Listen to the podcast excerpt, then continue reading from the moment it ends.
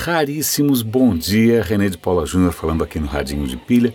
Eu estava me preparando aqui alegremente para comentar algumas notícias relativamente interessantes é, para vocês. É, eu vou comentar, mas aí o que acontece é eu me deparei com uma notícia na BBC, na verdade, uma reportagem extraordinária e pronto. Né? Mas de qualquer maneira, eu, eu, vou só mencionar, caso vocês se interessem pelo assunto, é, vocês dão uma clicada aqui. A primeira delas é uma, uma reportagem, uma entrevista, na verdade, muito interessante na Technology Review do MIT, com uma personagem que se chama Yasmin Green. Ela trabalha no Google num projeto chamado Jigsaw, que é, é quebra-cabeças em inglês é, esse projeto do Google, o que, que ele tenta fazer? Ele tenta reverter a radicalização é, é, via internet, a radicalização para a jihad, para o terrorismo, ou seja o que for, através de estratégias diversas aí para tentar cooptar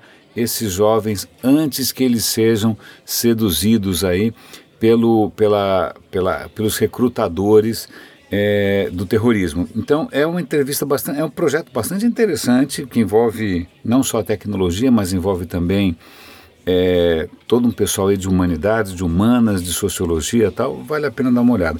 E, isso, e também tem duas reportagens. Eu só vou dar o link, não vou comentar hoje, que mostram é, projetos é, bastante, é, inclusive é, profundos e quase é, ultrapassando a minha capacidade de compreensão de capturar energia do calor. Um deles é o, que, que acontece? A gente recebe, o planeta recebe uma quantidade brutal de energia, né, do Sol, é, mas uma boa parte dessa energia se perde como calor, se perde como infravermelho e até agora não havia maneira de capturar essa energia, de usar para alguma coisa.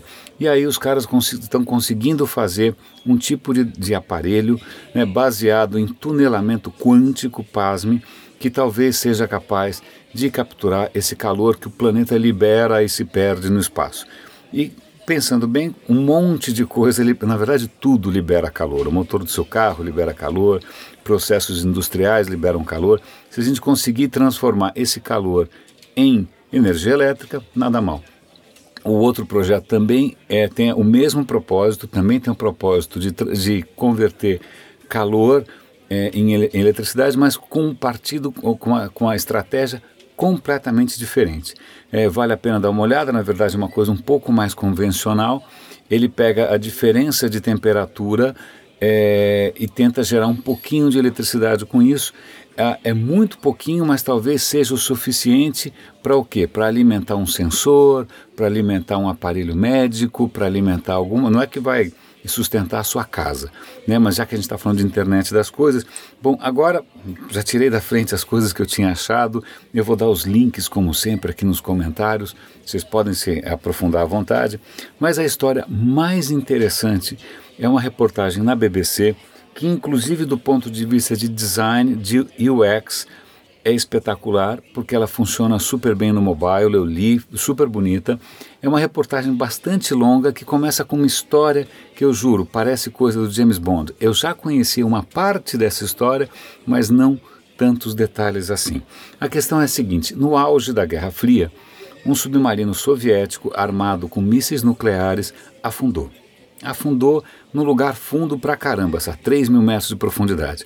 Né? E, bom, ninguém consegue resgatar um troço desse, a Rússia também não resgatou, mas os americanos estavam desesperados para descobrir os segredos que poderiam estar dentro daquele submarino. Né? As armas nucleares, códigos, as tecnologias tal.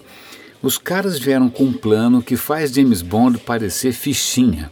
O que, que eles fizeram? Eles inventaram que eles iam vasculhar os oceanos procurando por minérios, por pepitas de manganês. Acontece que desde o século XIX sabe-se que no fundo do oceano existem minérios em abundância, é, é, dez vezes mais do que na, na Terra.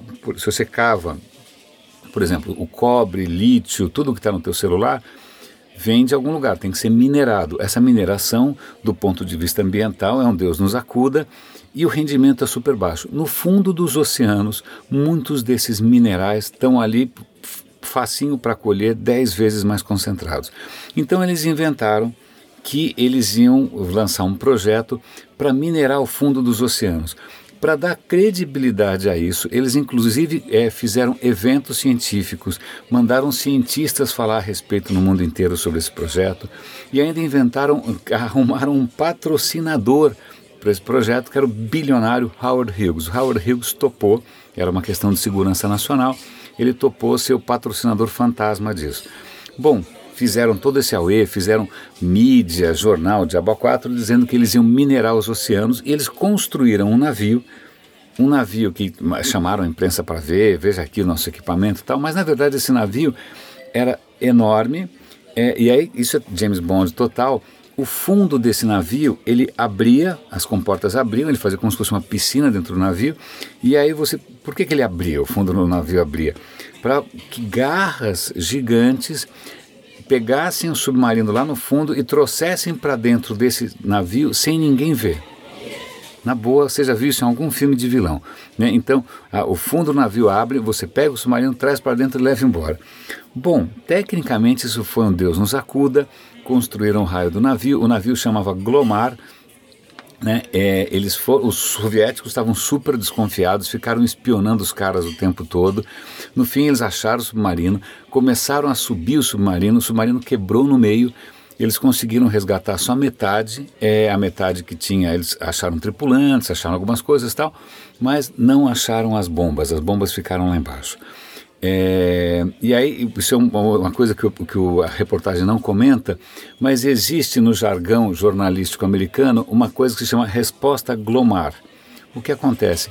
Quando a imprensa começou a desconfiar dessa operação toda, eles chegaram para o porta-voz dessa, dessa operação e falaram: é verdade que vocês estavam procurando um submarino soviético? Aí ele falou o seguinte: eu não posso afirmar nem negar mas mesmo que fosse verdade, eu não poderia dizer.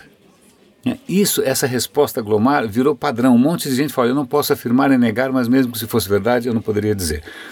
É daí que vem a glomar response, que é em cima desse navio glomar. Por que, que eu estou contando essa história toda? Por causa do submarino soviético? Por causa... Não, porque todo esse auê que eles fizeram com mineração do, do, do subsolo é, marinho, na verdade despertou a atenção não só da comunidade científica internacional para esse potencial, né, esse potencial de riqueza, mas também para investidores. E hoje tem uma frente gigante.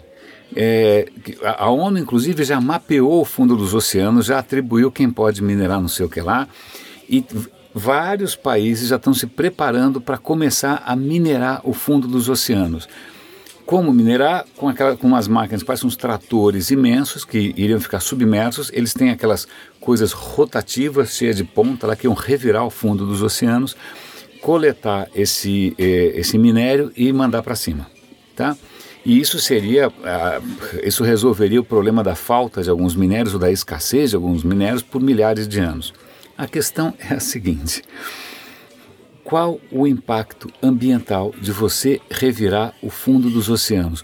Sobretudo porque, e aí vem a ironia dolorosa, os lugares com maior potencial de concentração é, de minerais são as termas uh, submarinas, as, as, que se chama de hydrothermal vents, chama chaminés.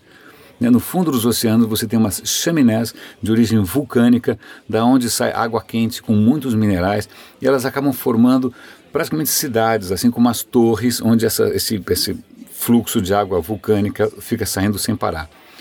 Ali está cheio de minério, mas a questão é que ali talvez tenha sido o berço da vida orgânica. Talvez ali tenha surgido a vida. Então a gente vai revirar destruir um ecossistema delicadíssimo, onde, onde vivem espécies absolutamente raras, exóticas, preciosíssimas, que a gente mal conhece.